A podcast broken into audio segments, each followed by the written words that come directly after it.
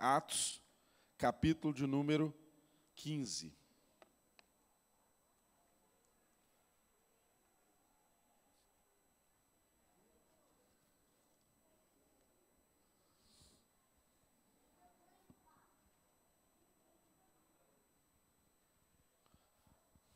Livro de Atos, capítulo de número 15. Se Deus permitir, nós vamos meditar até o verso de número 35 na palavra do Senhor hoje. Mas vamos fazer a leitura em parte. Atos, capítulo de número 15, a partir do verso 1. Atos, capítulo 15, a partir do verso 1. Está escrito aí. Alguns indivíduos que desceram da Judéia ensinavam aos irmãos: se não vos circuncidardes, segundo o costume de Moisés, não podeis ser salvos. Tendo havido da parte de Paulo e Barnabé contenda e não pequena discussão com eles. Resolveram que esses dois e alguns outros dentre eles subissem a Jerusalém aos apóstolos e presbíteros com respeito a esta questão. Enviados, pois, e até certo ponto acompanhados pela igreja, atravessaram as províncias da Fenícia e Samaria, narrando a conversão dos gentios e causaram grande alegria a todos os irmãos. Tendo eles chegado a Jerusalém, foram bem recebidos pela igreja, pelos apóstolos e pelos presbíteros e relataram tudo o que Deus fizera com eles. Insurgiram-se, entretanto, alguns da seita dos fariseus que haviam crido, dizendo: é necessário circuncidá-los e determinar-lhes que observem a lei de Moisés. Deus, nós somos gratos a Ti por Tua palavra, porque nós sabemos que ela é viva, ela é eficaz, ela produz efeitos em nós e ela tem a capacidade de nos salvar, porque a Tua palavra é o evangelho da nossa salvação. E o evangelho é para todos. Por isso, nessa manhã, nós pedimos ao Senhor que tire de nós toda limitação em comunicar a tua vontade. E que o Senhor faça, Deus, que quem comunica e quem ouve possa estar completamente alinhado com a tua vontade, com o teu desejo. E o Evangelho encontre lugar em nossas vidas, em nossos corações e nos transforme dia após dia para o louvor da tua glória. Em nome de Jesus. Amém. Irmãos, estamos aqui diante do capítulo de número 15 de Atos. Já caminhamos, e você que está vindo pela primeira vez, ou você que está nos acompanhando em casa pela primeira vez, pode entrar lá no nosso canal do YouTube, Lagoinha Mineirão, que você terá todas as mensagens anteriores do livro de Atos, assim como também você pode fazê-lo através do nosso site www.lagoinhamineirão.com, sem BR. Lá no nosso site nós temos também todas as mensagens anteriores. Então, é importante que eu e você agora entendamos onde que nós estamos aqui no texto bíblico a partir do capítulo de número 15. Irmãos, o capítulo 15 de Atos, ele é emblemático não apenas no livro de Atos, mas também na história da igreja, na vida da igreja. A partir agora do capítulo de número 15, nós vamos ver uma virada no texto do livro de Atos, e o apóstolo Paulo passa a ser o principal protagonista, o apóstolo que mais aparece nas mensagens, nos textos, nas experiências missionárias até o final desse livro. Aqui nós temos ainda a figura do apóstolo Pedro, mas aos poucos aliás, a partir do capítulo 15, o apóstolo Pedro sai de cena e entra, então, definitivamente, o apóstolo Paulo, conhecido como apóstolo dos gentios. Nós estamos aqui em uma verdadeira caminhada, demonstrando como que Deus, exercendo a sua soberania, executa o seu projeto, a sua vontade, e a vontade de Deus é uma vontade soberana. Nós não podemos esquecer disso, porque às vezes temos uma sanha, um desejo tão grande de controlar as coisas, que esquecemos que a vontade de Deus é soberana. E para ele ser soberano, ele tem que ter o poder de fazer conforme ele entende que deve ser feito. E aqui no livro de Atos nós aprendemos como que Deus usou das circunstâncias para propagar o evangelho e fazer com que a mensagem essencial do evangelho alcançasse aqueles que estavam fora da aliança, mas não fora dos propósitos, dos sonhos, dos desejos da eleição de Deus. Deus, de antemão, preparou esse caminho. E nós estamos aqui em Atos vendo exatamente os sonhos dos profetas se concretizando, se tornando realidade na vida, no dia a dia das pessoas. Assim como eu e você temos o privilégio de hoje exercermos a nossa vida escrevendo ainda o livro de Atos. Aliás, o livro de Atos é o único livro que não foi encerrado na palavra do Senhor, porque os atos do Espírito Santo de Deus na terra ainda não cessaram. E por essa razão eu e você estamos aqui. Por essa razão eu e você temos e podemos ter cada vez mais experiências com Deus para compartilhar com as pessoas.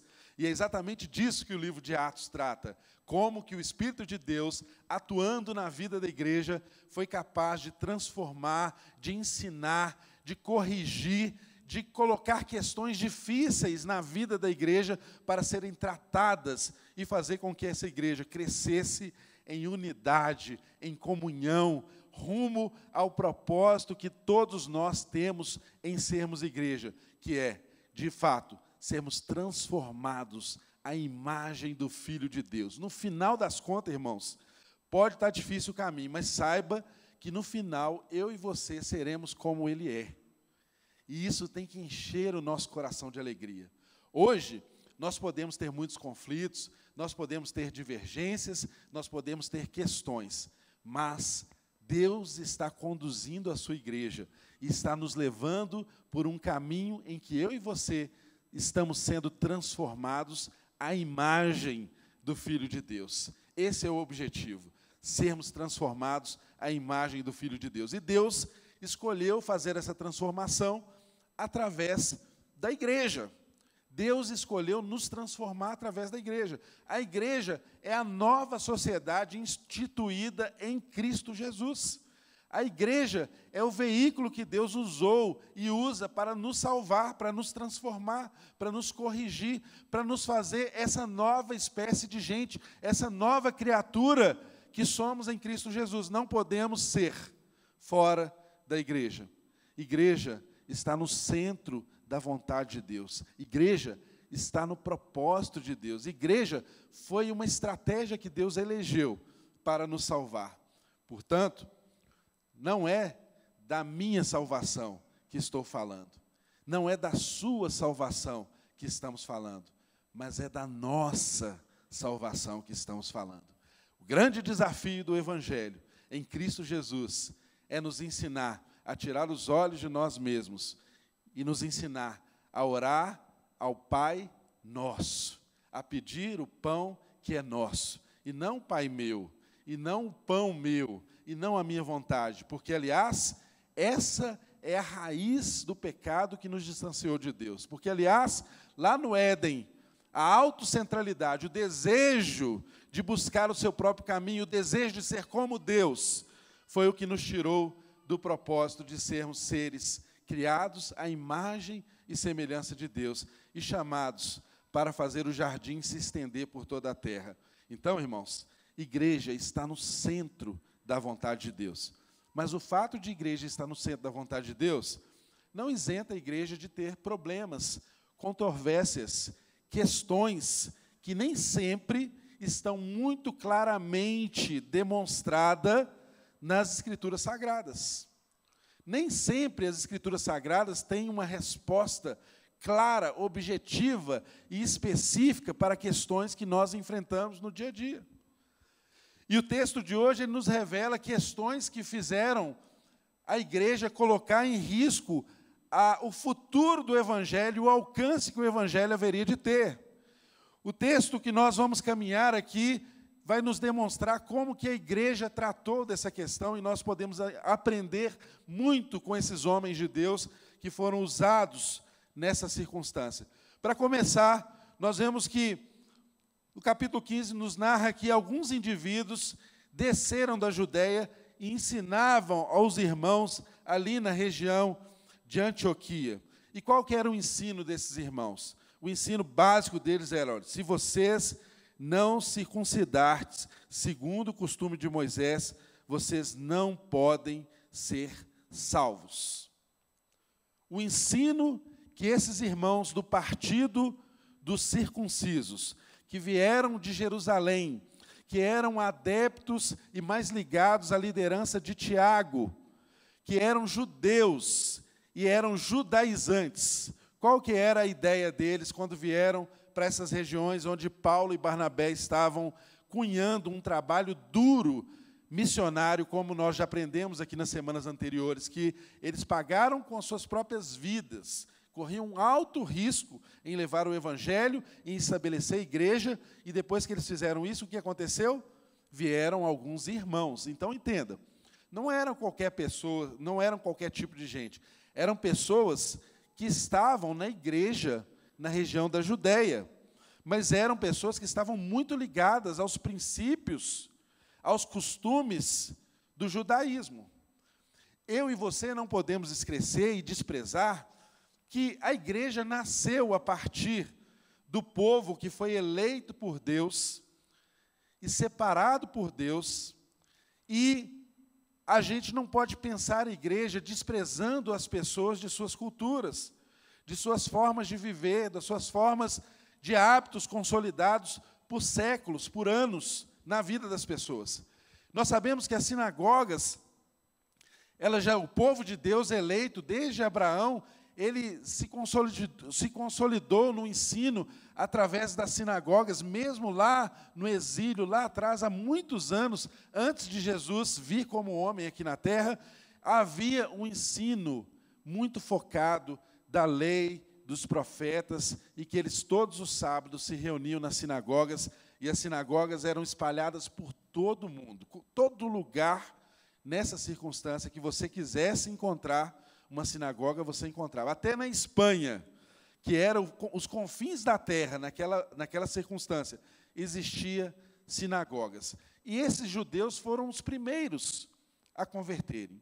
Mas eles começaram a trazer para os gentios questões que eram hábitos culturais específicos deles e fizeram com que essa questão fosse uma exigência para que eles fossem salvos. Aí, irmãos, gerou aqui um conflito sério, um conflito grande.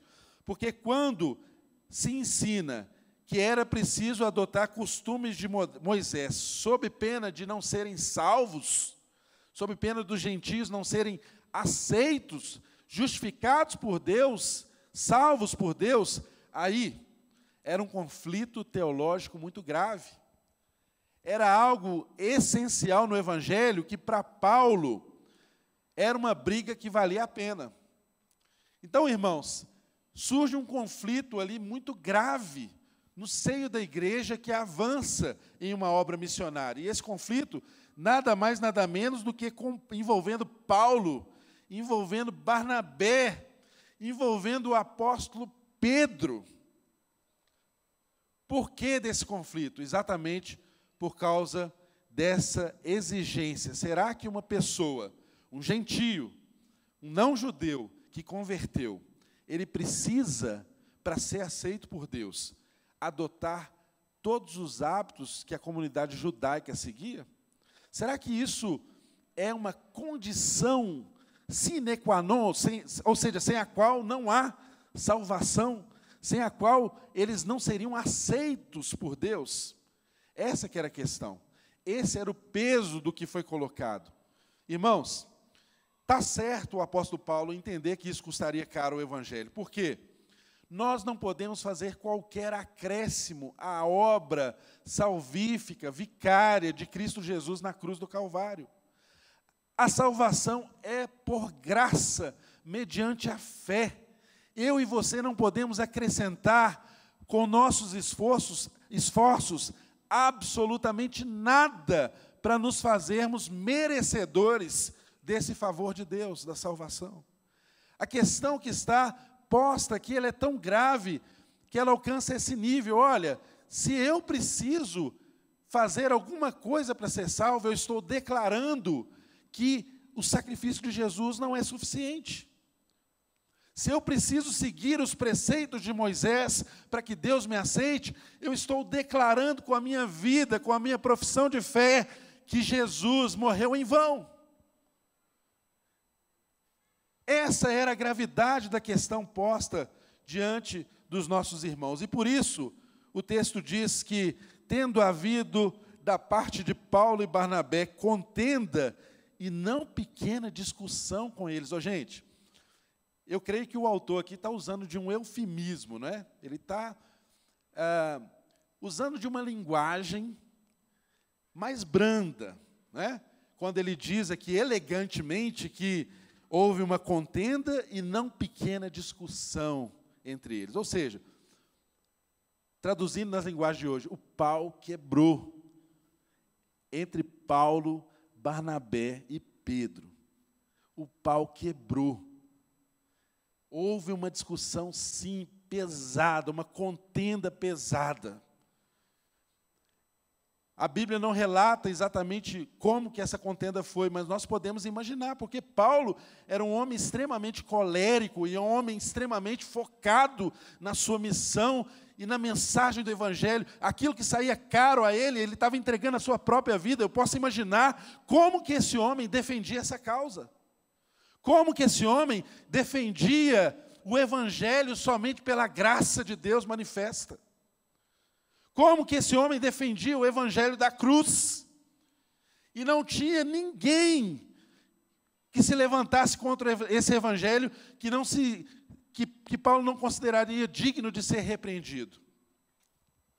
Porque ele sabia quem era o Deus a quem ele servia. Ele tinha experiências com Deus. Eu estou dizendo com isso que os outros não tinham? Absolutamente que não, irmãos. Eu e você precisamos aprender e amadurecer com o fato de que essa contenda foi entre grandes homens de Deus. E surge aqui uma questão para nós pensarmos: por que, que um ensino como esse foi capaz de causar controvérsias no meio dos irmãos, no seio da igreja, ainda mais em questões que haviam sido tão bem ensinadas por Paulo, por Barnabé? Irmãos, porque um ensino falso para causar uma controvérsia ele está revestido de boas intenções. Ele tem que estar revestido de algo que parece ser verdadeiro, parece ser bom. Não se esqueçam que Pedro, Barnabé, eles eram extremamente influenciados pela cultura judaica. Havia sinagoga em todos os lugares do mundo, onde as pessoas seguiam os princípios, os costumes, liam Moisés e os profetas todos os sábados meditavam nisso, guardavam leis cerimoniais, guardavam preceitos morais que a lei ensinou. E de repente um bando de gente converte. E agora essas pessoas são aceitas na igreja através do batismo. Elas batizam e passam a ter comunhão com a igreja. Eu passo a ter que chamar essas pessoas de irmãos, mas essas pessoas não seguem nada do que eu sigo. Elas têm uma vida completamente diferente da minha vida. Elas não conseguem compreender os preceitos bons que Deus deu ao seu povo desde os nossos antepassados. Eu vou chamar essa pessoa de irmão? Eu vou ter comunhão com essa pessoa? Eu vou sentar à mesa com essa pessoa? Irmãos, o que está em risco aqui é a vida da igreja. Porque o propósito de Deus, ele passa por um amor do Pai que foi manifesto antes da criação do mundo, por uma graça que se materializou em Cristo Jesus, mas ele se completa na comunhão que só o Espírito de Deus dá. Percebam que o conflito que está posto coloca em risco o propósito de Deus e, mais especificamente, a unidade da igreja, a possibilidade da igreja verdadeiramente ter comunhão uns com os outros. Porque um judeu não sentava à mesa com alguém que não seguia os costumes deles. Eles não comiam junto. Eles não comungavam a vida, não dividiam a vida com pessoas que eram tão diferentes. E o que o texto nos mostra é que isso gerou uma grande discussão e uma grande controvérsia entre eles. E o que que isso nos ensina hoje? Será que eu e você temos colocado algum acréscimo à obra de Jesus para que aceitemos pessoas como parte das nossas comunidades de fé? Será que nós de fato cremos que o evangelho da nossa salvação é aquele que nos alcançou por uma graça, mediante a fé, e que eu e você não podemos dar nenhuma contribuição para que essa salvação nos, nos alcançasse, que as nossas obras são meras manifestações daquilo que Deus já fez em nós, ou seja, nós praticamos o bem, nós fazemos boas obras porque fomos salvos para isso e fomos chamados para isso, mas que nada do que nós fazemos pode nos fazer merecedores da graça de Deus? Será que nós compreendemos assim e tratamos assim as pessoas que chegam a nós? Ou será que ainda hoje, eu e você, levantamos bandeiras de circuncisões e ainda temos grandes expectativas de que leis sejam capazes de transformar pessoas em gente do jeito que Jesus quer que a gente seja? Será que o que vai no nosso coração, o que nos faz união, unidade, ou o que nos faz separação, talvez nos dias de hoje ainda não sejam questões que são elementares e que não são essenciais? Irmãos, estamos vivendo um ano crucial na nossa nação, um ano eleitoral. Daqui a pouco as discussões começam a ser acirradas e, de repente, nós exacerbamos tantas coisas que não são essenciais e estamos desprezando os nossos irmãos. Eu e você não somos autorizados a desprezar e a não receber como irmão aqueles a quem Deus chama de filho. Se é filho de Deus, é meu irmão mesmo que pensemos diferente, mesmo que em algum momento da vida não tenhamos um mesmo alinhamento em coisas que não sejam essenciais. O que é o essencial? Eu fui salvo por uma graça que me alcançou, não foi um esforço meu que me salvou. O meu irmão também foi salvo por essa mesma graça. O evangelho da salvação que é para mim é o mesmo evangelho para ele. Isso é o essencial. E às vezes nós nos dividimos em coisas que são elementares, que não são fundamentais. E aí elegemos pessoas, sistemas, para serem os nossos Moisés, para serem aqueles que ditam quem é e quem não é, quem segue e quem não segue. Já percebeu como nós temos tanta sede por leis? Continua no coração humano esse desejo grande de que as pessoas podem ser transformadas por leis? Porque a gente quer uma baliza, não é? Porque quem segue a lei é justo, quem não segue a lei não é justo. E aí eu te pergunto: quem foi justificado pela lei? Há um justo sequer? Irmãos, a lei apenas aponta a transgressão do homem, o pecado do homem, e o leva a Cristo Jesus, onde ele confessa: olha, eu não dou conta, eu não me garanto, eu não posso, pelos meus esforços, me salvar. Eu preciso de um Salvador. Aí a gente está no ponto da graça maravilhosa de Deus se manifestar em nós. Leis não mudam pessoas. Não adianta amanhã o Brasil votar uma lei dizendo que a partir da semana que vem todo poodle é ovelha. Aí eu pergunto você, semana que vem os poodles se transformarão em ovelhas? Sim ou não? Absolutamente que não. Porque o comando legal não tem poder de nos transformar. Nós caminhamos longe do preceito da lei, do objetivo da lei, se nós não entendemos a razão de ser da lei. Se não formos transformados na nossa essência. Irmãos, não existe um sistema de governo, uma autoridade que seja salvadora para nós. Nós cremos na salvação em Cristo Jesus. Ele é o único que pode consertar tudo que está errado, e Ele está fazendo isso. Só em Cristo Jesus nós temos uma real e verdadeira expectativa de que todas as coisas serão colocadas em seu devido lugar. A nossa expectativa é nele. Todas as vezes que os homens tiveram expectativas em sistemas desenhados pelos homens, em pessoas levantadas pelos homens, eles se frustraram. Por quê?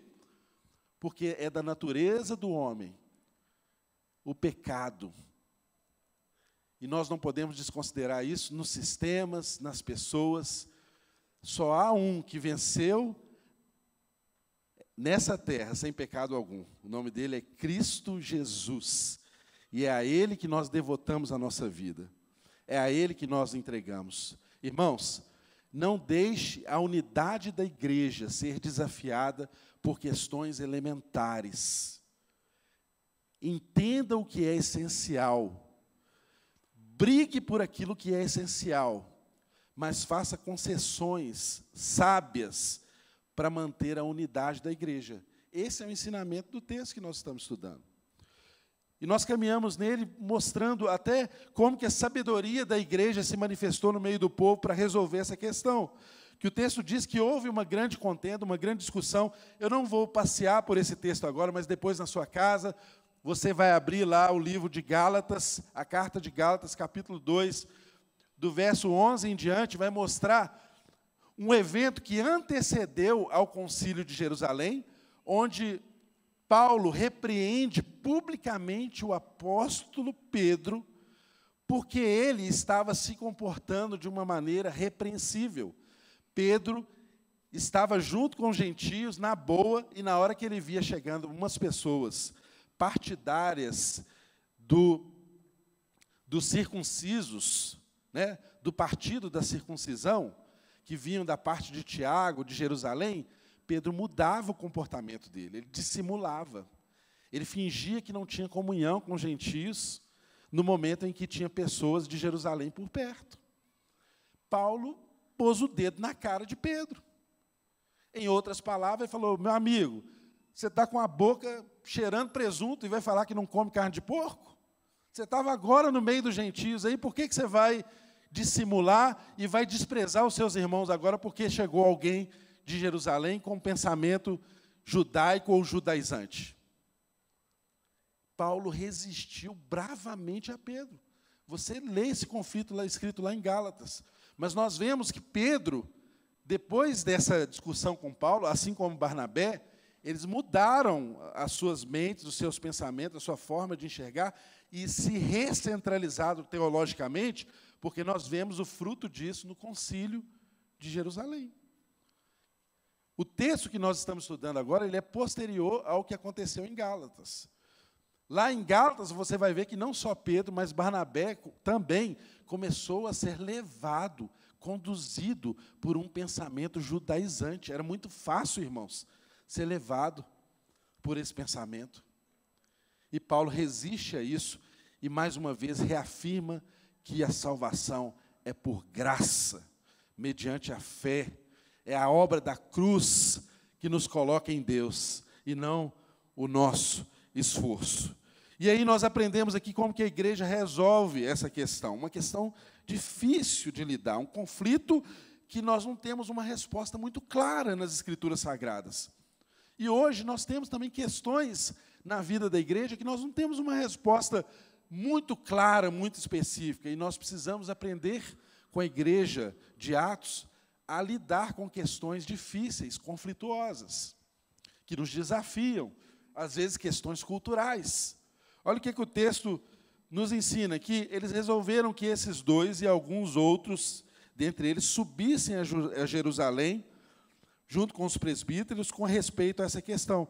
E eles foram, então, enviados e acompanhados pela igreja. Então, percebam como que é lindo Deus afirmando e reafirmando o papel importante da igreja. Irmãos, não existe na igreja uma pessoa, uma grande personalidade que seja maior do que a igreja.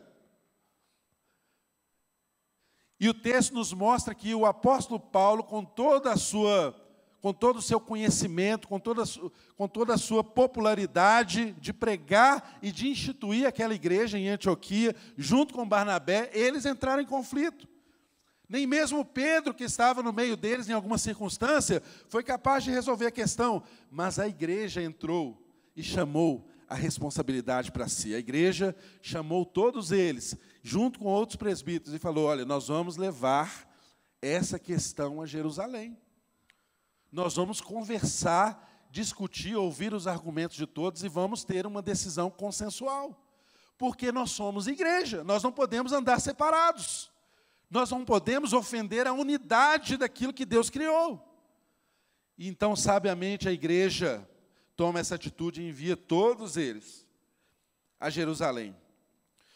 O texto diz no verso 4 que, tendo chegado a Jerusalém, eles foram bem recebidos pela igreja, pelos apóstolos e pelos presbíteros, e relataram tudo o que fizera com eles. E ali, em Jerusalém, insurgiram-se, entretanto, alguns da seita dos fariseus que haviam crido, dizendo: é necessário circuncidá-los e determinar-lhes que observem a lei de Moisés. Então percebam, lá em Jerusalém, o conflito foi ressuscitado, recolocado com a presença de partidários, de fariseus, que foram ali reafirmar: é isso mesmo, eles têm que circuncidarem-se para alcançarem a salvação e seguir os preceitos da lei, assim como nós fazemos. E então, essa questão gerou esse primeiro concílio da igreja, chamado aqui do Concílio de Jerusalém. A reunião dos apóstolos estaria a partir do verso de número 6. Nós não lemos ainda, vamos fazer a leitura. Está escrito aí. Então se reuniram os apóstolos e os presbíteros para examinar a questão. Havendo grande debate, Pedro tomou a palavra e lhes disse: Irmãos, Vós sabeis que desde há muito Deus me escolheu dentre vós, para que por meu intermédio ouvissem os gentios a palavra do evangelho e crescem. Ora, Deus que conhece os corações, lhes deu testemunho, concedendo o Espírito Santo a eles, como também a nós concedera. E não estabeleceu distinção alguma entre nós e eles, purificando-lhes pela fé o coração Agora, pois, por que tentais a Deus, pondo sobre, sobre a serviço dos discípulos um jugo que nem nossos pais puderam suportar e nem nós? Mas cremos que fomos salvos pela graça do Senhor Jesus, como também aqueles o foram. Irmãos, o que, é que nós percebemos aqui nessa circunstância? Começou ali o concílio e deram voz as pessoas que ali estavam. Isso é algo importante na vida da igreja. A igreja tem que dar voz às pessoas. As pessoas têm que ser ouvidas. Por mais que as suas posições não sejam aquelas mais adequadas, elas precisam ser ouvidas. E a igreja deu voz, ouviu as pessoas. E aí, depois de ouvi-los, começou a, a ter falas de pessoas que estavam envolvidos diretamente no conflito que gerou esse concílio. E o primeiro deles a falar aqui, o texto está dizendo que foi o apóstolo Pedro. Ele tomou a palavra e discursou, dizendo para os irmãos o quê? Irmãos, aí entra uma coisa muito importante de nós entendermos os processos de Deus na vida da igreja. Pedro não faz aqui uma defesa teológica baseada no Antigo Testamento, em algo que Deus falou. Nesse momento, ele mostra experiências vividas pelo Espírito Santo de Deus manifesto na vida da igreja e que endossaram o fato de que a salvação de fato era também para os gentios. Lembram vocês que a primeira experiência do evangelho de conversão dos gentios aconteceu com Pedro de uma forma milagrosa, com visões que Deus deu para Pedro e deu para Cornélio, e a salvação chegou à casa de um gentio que não tinha hábitos judaicos e foi salvo, e que essa salvação foi celebrada em Jerusalém quando eles entenderam o que aconteceu? Pois bem, Pedro traz a memória deles, dizendo: Olha, irmãos, vós sabeis que desde há muito, ou seja, os teólogos dizem aqui que possivelmente dez anos havia se passado entre a conversão de Cornélio e o concílio aqui de Jerusalém. Então Pedro diz para eles: Olha, há muito tempo vocês sabem, há muito tempo vocês já sabem que por meu intermédio eles ouviram, os gentios ouviram a palavra do Evangelho e creram. E ele encerra, esse, ele, e ele continua dizendo aqui: ora, Deus que conhece os corações lhe deu testemunho, concedendo o Espírito Santo a eles. Ou seja, ele lembra esses irmãos: olha, irmãos, a autenticidade da presença de Deus na vida das pessoas é o Espírito Santo que foi derramado sobre a vida deles assim como foi derramado sobre nós no Pentecostes. Ou seja, o mesmo Espírito que atua em nós também atua na vida deles. Nós temos provas de que eles são nossos irmãos, de que eles foram alcançados por essa graça. E ele continua dizendo: Agora, pois, por que tentais a Deus, pondo sobre eles uma cerviz, um jugo, uma exigência que nem nós e nem os nossos pais conseguiram cumprir. Irmãos, isso é um, um desejo inato do homem, né? A gente sempre põe sobre as pessoas um julgamento ou um julgo maior do que a gente coloca sobre nós. Quem dera nós fizéssemos sobre nós um juízo, um julgamento semelhante ao que fazemos aos outros.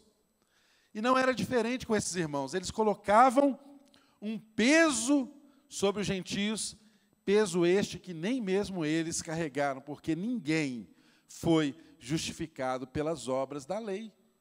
Não há um justo sequer que tenha alcançado a salvação seguindo os preceitos da lei.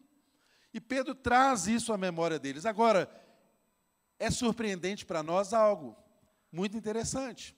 Pouco tempo atrás, Pedro estava num conflito com Paulo que fez suscitar esse concílio em Jerusalém. Mas ele chegou em Jerusalém com a teologia correta em seu coração. Irmãos, olha que lindo. Nós estamos falando do apóstolo Pedro. O apóstolo Pedro estava suscetível a errar na caminhada dele. E o apóstolo Pedro estava suscetível a se arrepender dos seus maus caminhos e a consertar suas posições. Olha, que não parece um pouco incoerente a defesa de Pedro com o conflito que gerou esse concílio em Jerusalém? Parece que Pedro está defendendo exatamente aquilo que Paulo brigou com ele e com Barnabé, mas é exatamente isso que acontece, irmãos, na vida da igreja. Nós podemos sim, às vezes, nos desentendermos, mas nós temos que entender que a unidade do Evangelho é mais importante. Nós temos que estar dispostos a mudar de opinião se a opinião demonstrada não é uma mera opinião, mas uma verdade do Evangelho. Nós buscamos viver a verdade do Evangelho, e esse movimento aconteceu tanto na vida de Pedro quanto na vida de Barnabé. Ambos que eram seduzidos, levados pelo movimento dos judaizantes que exigiam a circuncisão das pessoas, ambos agora no Concílio de Jerusalém se manifestam de forma diferente. Aí você pode pensar assim: ah, eu sou de Paulo, porque Paulo mantém a posição dele. Pedro é um vira-casaca, toda hora ele muda. Não. Irmãos, nós estamos suscetíveis a mudanças. O mais importante é que a gente leve a vida cuidando que as verdades essenciais não sejam esquecidas. E se algum dia alguém no nosso caminho se desviar da verdade essencial, eu e você temos a obrigação de trazê-lo para perto, ensinar e relembrar as experiências do Evangelho, para que essa pessoa corrija-se no caminho e encontre arrependimento e seja transformada. Nós vemos aqui um Pedro transformado, que traz no seu discurso a conclusão, o encerramento do seu discurso, ou seja, em qualquer texto, em qualquer discurso, a conclusão tem que ser o ponto final, o ápice do entendimento que você quer demonstrar. E como que ele termina o seu discurso? Ele termina dizendo assim: "Mas cremos que fomos salvos pela graça do Senhor Jesus, como também aqueles o foram." Ele termina o seu discurso afirmando aquilo que era verdade, que não podia ser desprezada. Fomos salvos pela graça do nosso Senhor Jesus, assim como eles também o foram. Ou seja, o mesmo evangelho que nos alcançou, alcançou essas pessoas também. Os gentios são para Deus tão importante quanto nós o somos. Irmãos, compreender isso muda a nossa mente e o nosso olhar para as pessoas que estão ao nosso redor. Porque às vezes nós nos olhamos e pensamos que somos os preferidos de Deus, que somos os queridinhos de Deus. Olhamos para nós e pensamos que Deus é evangélico. Olhamos para nós e pensamos que Deus congrega na nossa igreja. E Deus está acima de tudo isso, acima de todos, acima dos partidos, acima das visões, das divisões. Deus é supra, é superior. Nós precisamos compreender essa verdade. E aquele que é o soberano tem o poder de nos mudar no caminho, sempre para nos trazer a essência daquilo que é o Evangelho. E isso é para mim, isso é também para o gentio. Isso é para a igreja que está aqui dentro hoje e isso é para a igreja que está lá fora, que é muito maior do que essa igreja que está aqui dentro. E às vezes a igreja que está lá fora só não está aqui dentro, porque nós criamos leis, cerimônias, sistemas, filtros que a palavra de Deus não nos dá, que faz separação entre nós, que continua a fazer nos enxergar o mundo como se fosse dividido entre nós e eles. Irmãos, fuja de qualquer visão de mundo que te leve a pensar que o mundo está dividido entre nós e eles. Porque o evangelho da graça é o evangelho da unidade, é o evangelho da reconciliação, é o evangelho que está acima das filosofias, das visões de mundo humanas, é o evangelho que nos salvou. Eu e você precisamos ter essa compreensão.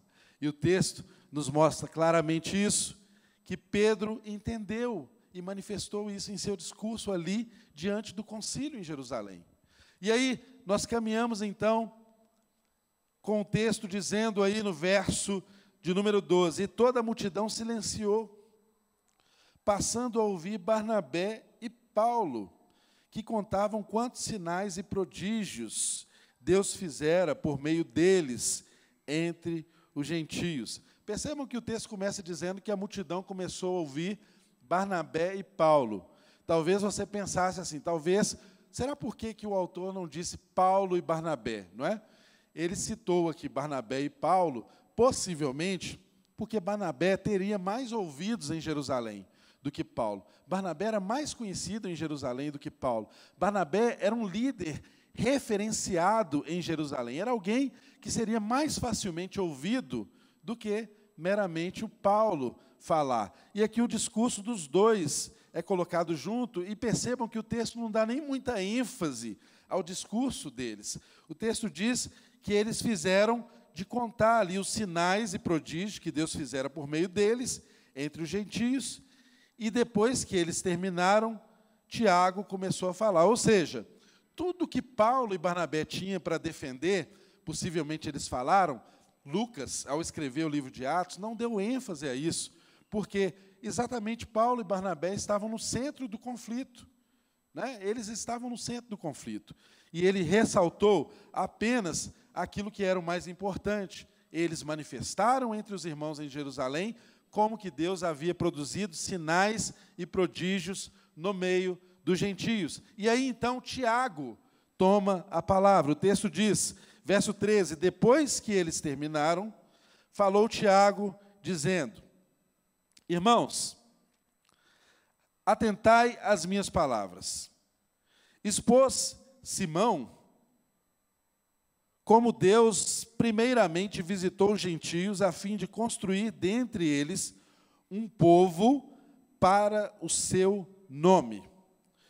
Conferem com isto as palavras dos profetas, como está escrito: Cumpridas essas coisas, voltarei e reedificarei o tabernáculo caído de Davi, e levantando-o de suas ruínas, restaurá-lo-ei, para que os demais homens busquem o Senhor. E também todos os gentios sobre os quais tem sido invocado o seu nome, diz o Senhor, que faz estas coisas conhecidas destes séculos.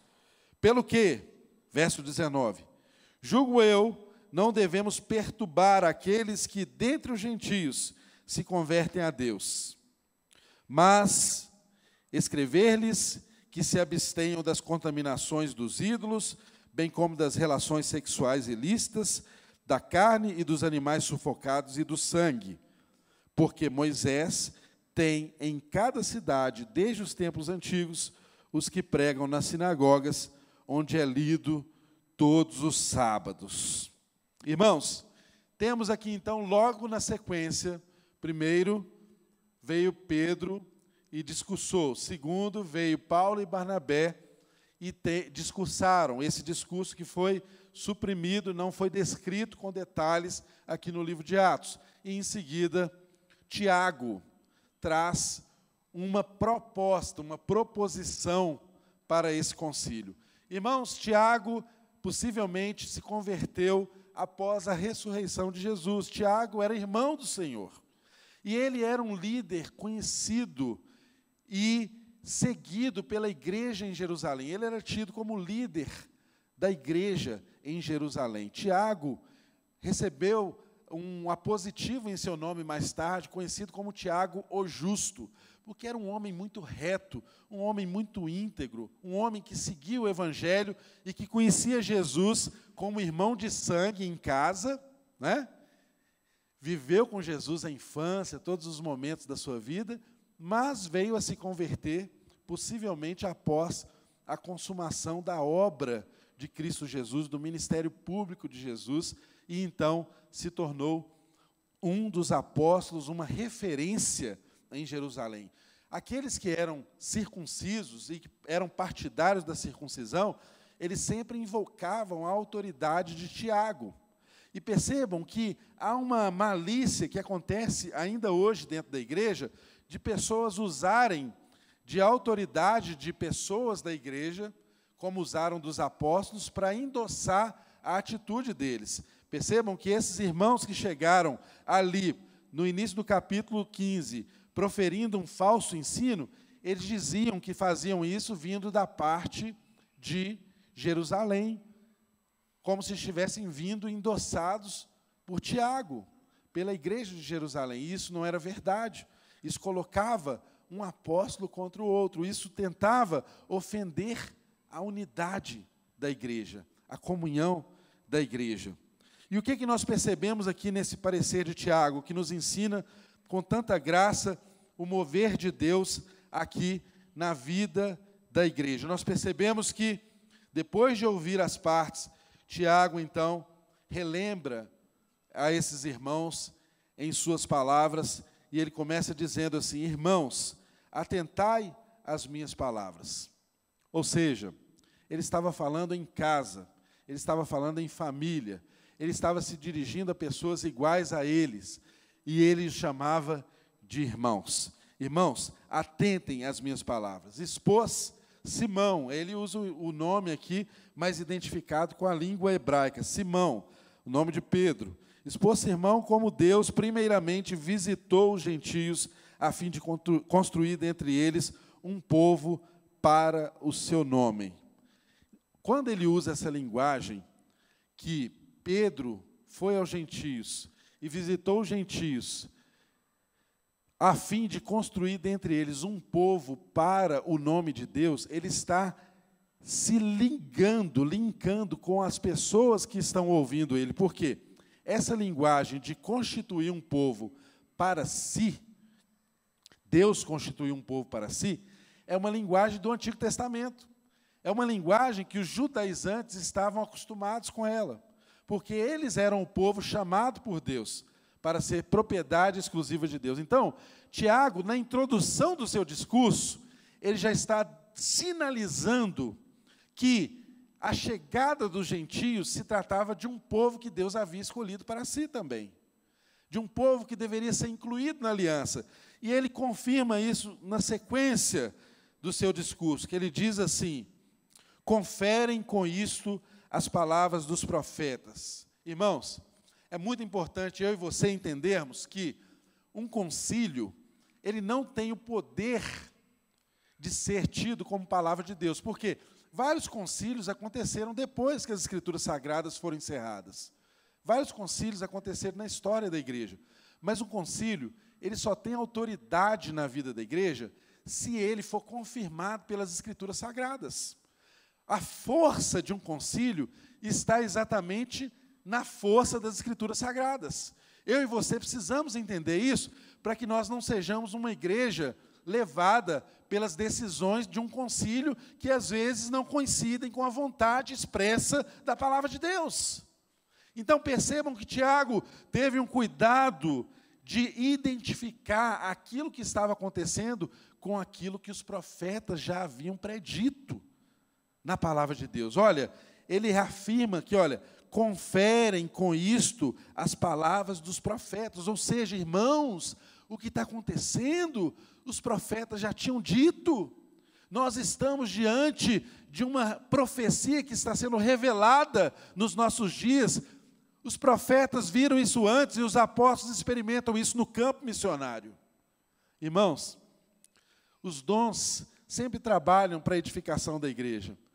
Olha os profetas trabalhando de mãos dadas aí com os apóstolos, para que a igreja fosse edificada. E ele diz, ele cita aqui o texto bíblico, dizendo: Cumpridas essas coisas, voltarei e edificarei, reedificarei o tabernáculo caído de Davi, e levantando de suas ruínas restaurá-lo-ei, para que os demais homens busquem o Senhor, e também os gentios. Isso está escrito lá na profecia, gente.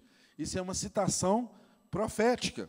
Ele foi no Antigo Testamento e trouxe essa profecia para confirmar o que estava acontecendo ali.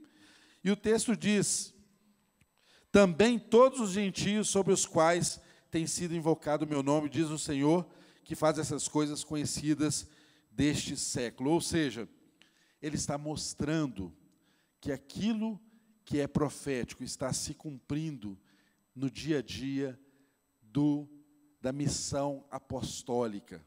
Ele está mostrando que esse conflito que foi levado a eles não estava dissociado das Escrituras Sagradas.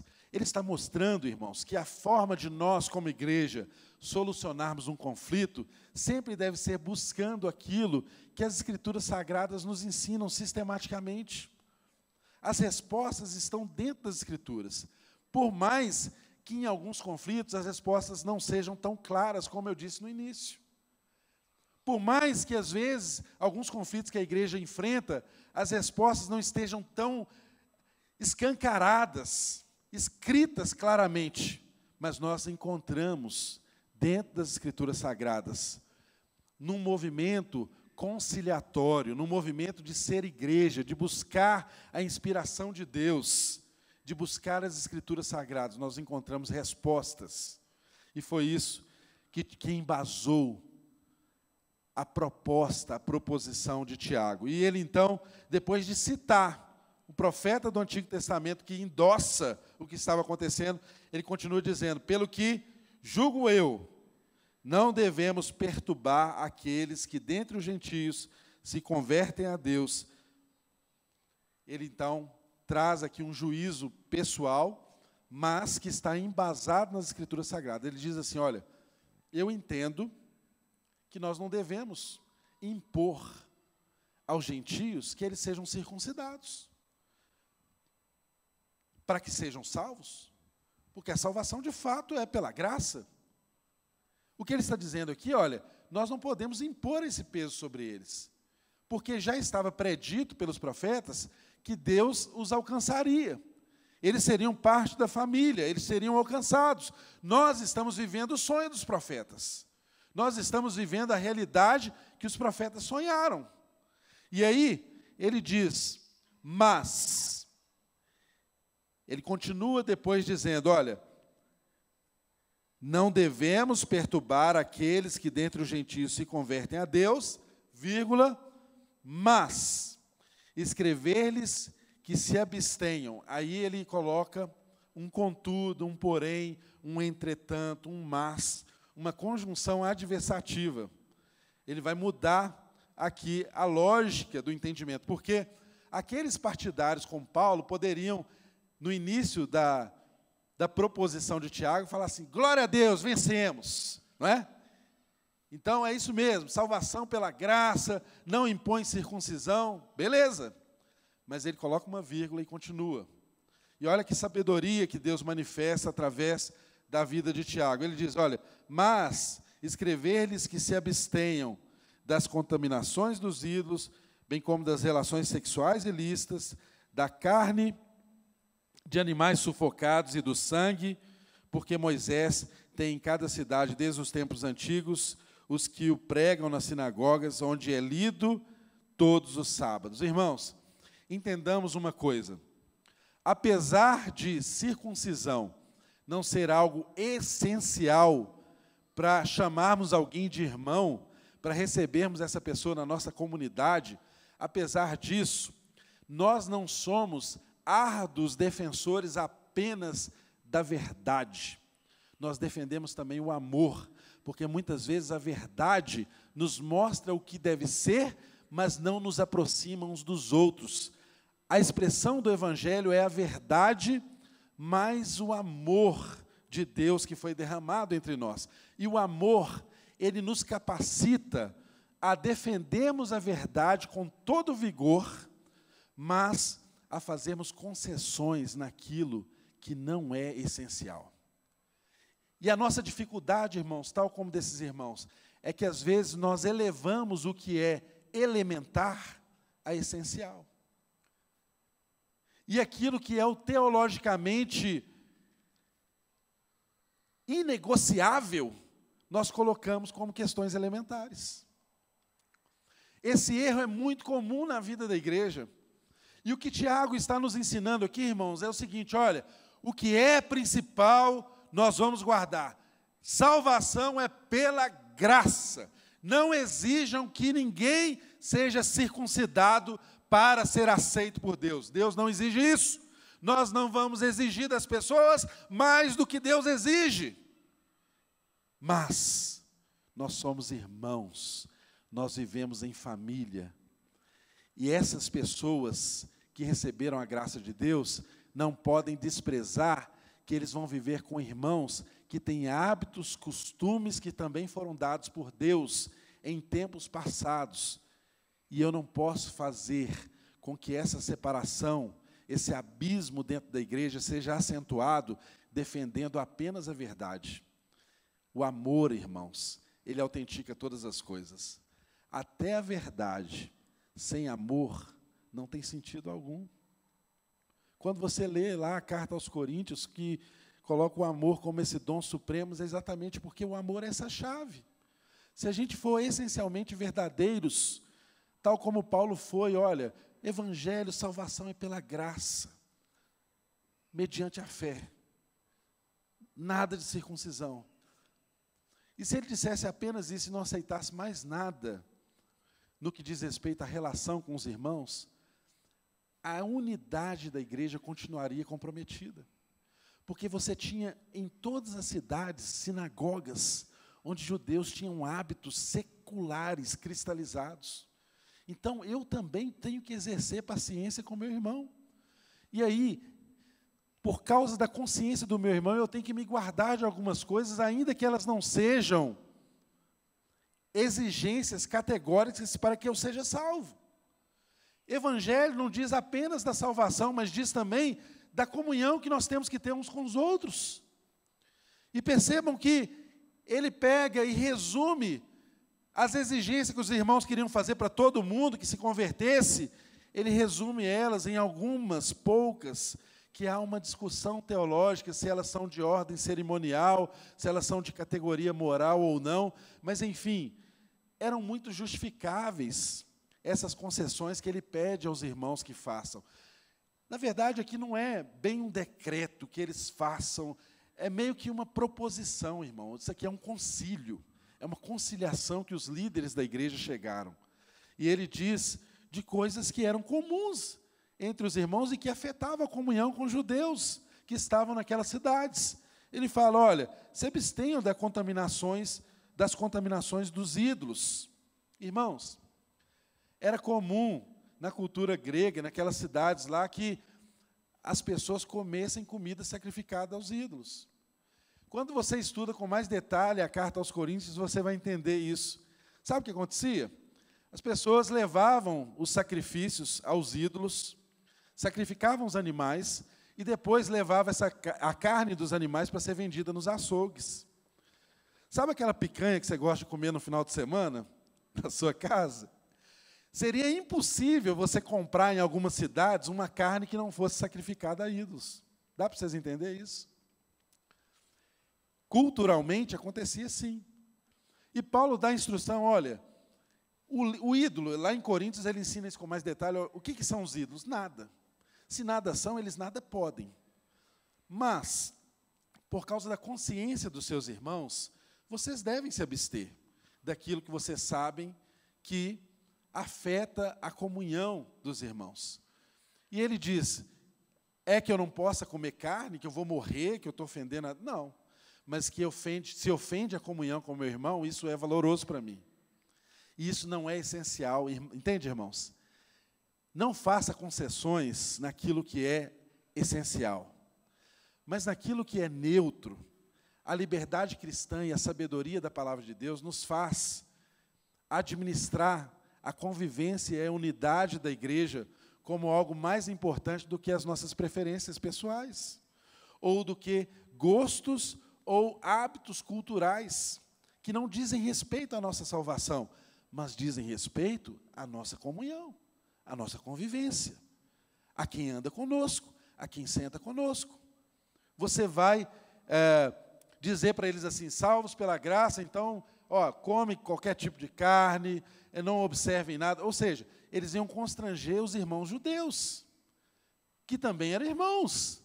Então, Tiago faz aqui essa proposição deles não se contaminarem com carnes com comidas, se abstenham de contaminações dos ídolos, bem como das relações sexuais ilícitas, da carne dos animais sufocados e do sangue. O judeu, para comer carne, gente, tinha que tirar o sangue da carne. É o que a gente mais gosta, né? Então, imagina a dificuldade que era em outra cultura. É, um animal que fosse morto sufocado não podia ser comido por um judeu. Então, tinha essa barreira cultural que fazia separação entre eles. E Tiago pede para que eles façam concessões naquilo que não fosse elementar, naquilo que não fosse, aquilo que não fosse essencial, aliás, aquilo que não fosse ah, o, o prumo do Evangelho. E nós percebemos que ele cita aqui, porque Moisés tem em cada cidade, desde os tempos antigos, os que pregam na sinagoga, onde é lido todos os sábados. Ou seja, irmãos, nós não podemos desconsiderar que há no meio de nós gentios. Não desconsidere que você tem irmãos judeus. Os judeus são seus irmãos. Vocês também têm que ter um olhar voltado para os irmãos judeus. E então, para encerrar, o texto diz aqui no verso 22, então, só cinco minutinhos aqui para nós encerrarmos. Então, pareceu bem aos apóstolos e aos presbíteros, com toda a igreja, tendo elegido dentre eles homens enviá-lo juntamente com Paulo e Barnabé a Antioquia. E foram Judas, chamado Barsabás, e Silas, homens notáveis entre os irmãos, escrevendo por mão deles. Os irmãos irmãos, os irmãos, tanto os apóstolos como os presbíteros, aos irmãos de entre os gentios em Antioquia, Síria, Cilícia, saudações.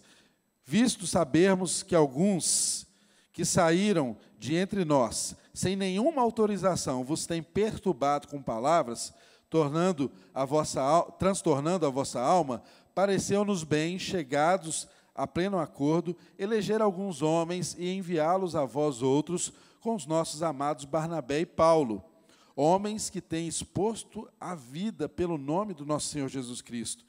Enviamos, portanto, Judas e Silas, os quais pessoalmente vos dirão também essas coisas, pois pareceu bem ao Espírito Santo e a nós não vos impor maior encargo além dessas coisas essenciais, que vos abstenhais das coisas sacrificadas a ídolos, bem como do sangue, da carne, dos animais sufocados e das relações sexuais ilícitas. Destas coisas fareis bem vos guardardes. Saúde. Irmãos, então aqui, a igreja, além de definir o concílio, eles têm estratégia de como comunicar isso às igrejas. O trato com as pessoas é importante. Então, além de enviar uma carta, eles enviam representantes de Jerusalém. Porque lembram lá no início que foram pessoas que se diziam representantes que levaram o evangelho tentando judaizar as pessoas? Pois bem, agora eles mandam representantes de Jerusalém para levar a carta e dizer para eles aquilo que era uma concordância, um concílio que deveria ser seguido. E o texto encerra dizendo: Os que foram enviados desceram logo para Antioquia, tendo, reuni tendo reunido a comunidade, entregaram a epístola. Quando leram, sobremaneira se alegraram pelo conforto recebido. Judas e Silas, que eram também profetas, consolaram os irmãos com muitos conselhos e os fortaleceram, tendo se demorado ali por algum tempo. Os irmãos os deixaram voltar em paz aos que os enviaram. Paulo e Barnabé demoraram-se em Antioquia ensinando e pregando com muitos outros a palavra do Senhor. Então entenda, irmãos, para encerrar, encerrarmos aqui esse texto, nós percebemos claramente que eles tiveram cuidado de definir e tiveram cuidado de serem estratégicos em comunicar isso às igrejas.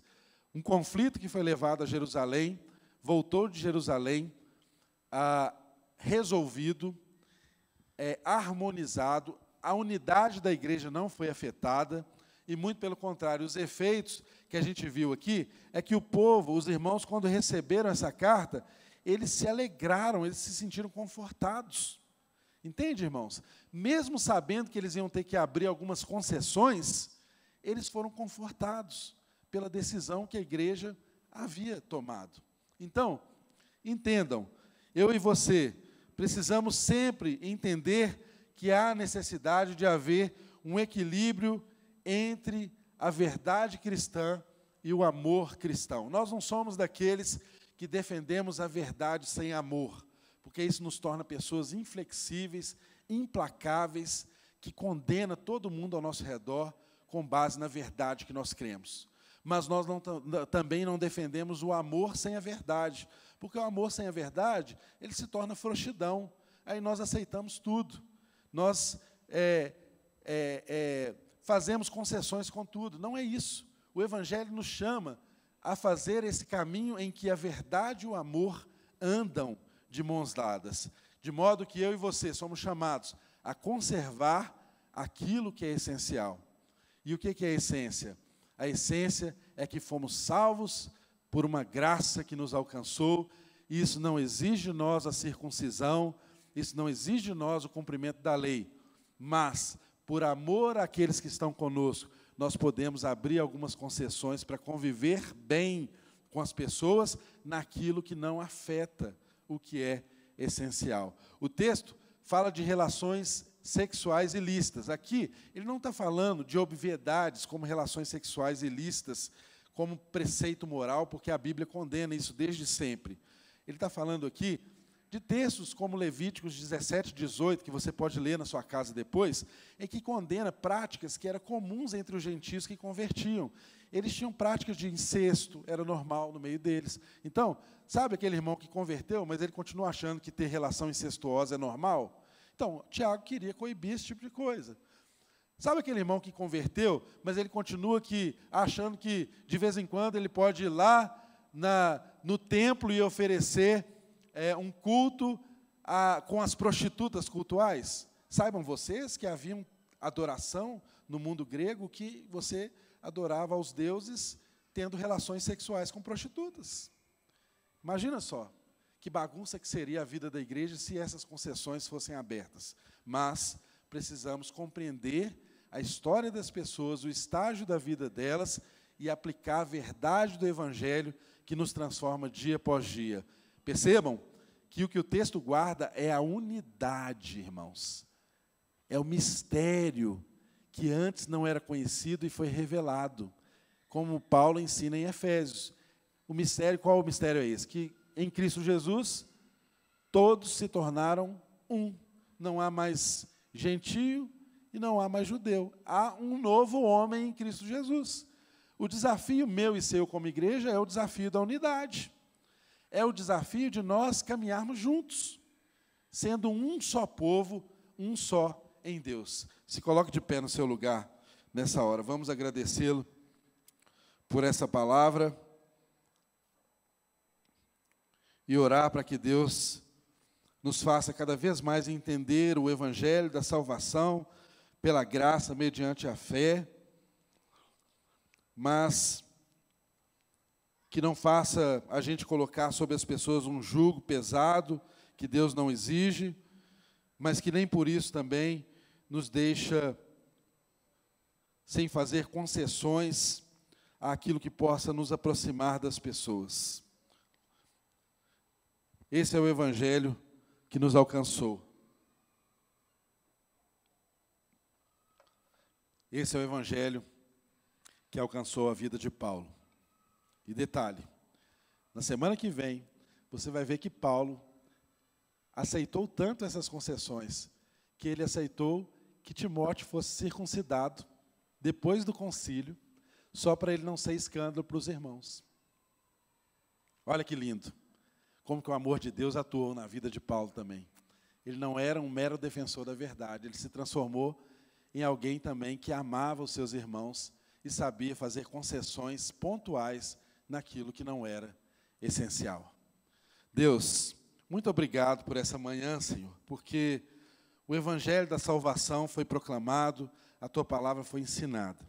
De modo que nós pedimos a ti que, de fato, isso seja consolidado no nosso íntimo, que a gente nunca seja aquele tipo de gente que impõe barreiras para as pessoas alcançarem a salvação, conhecerem o Senhor, mas muito pelo contrário, que sejamos os propagadores da boa mensagem, da boa nova do Evangelho, o Evangelho da salvação que nos alcançou, onde estávamos, independente de quem éramos, e nos transformou. Obrigado, Jesus, porque o Senhor não exigiu de nós um esforço sequer que fosse capaz de nos fazer merecedores da salvação, mas a tua graça nos alcançou de uma forma arbitrária, de uma forma envolvente.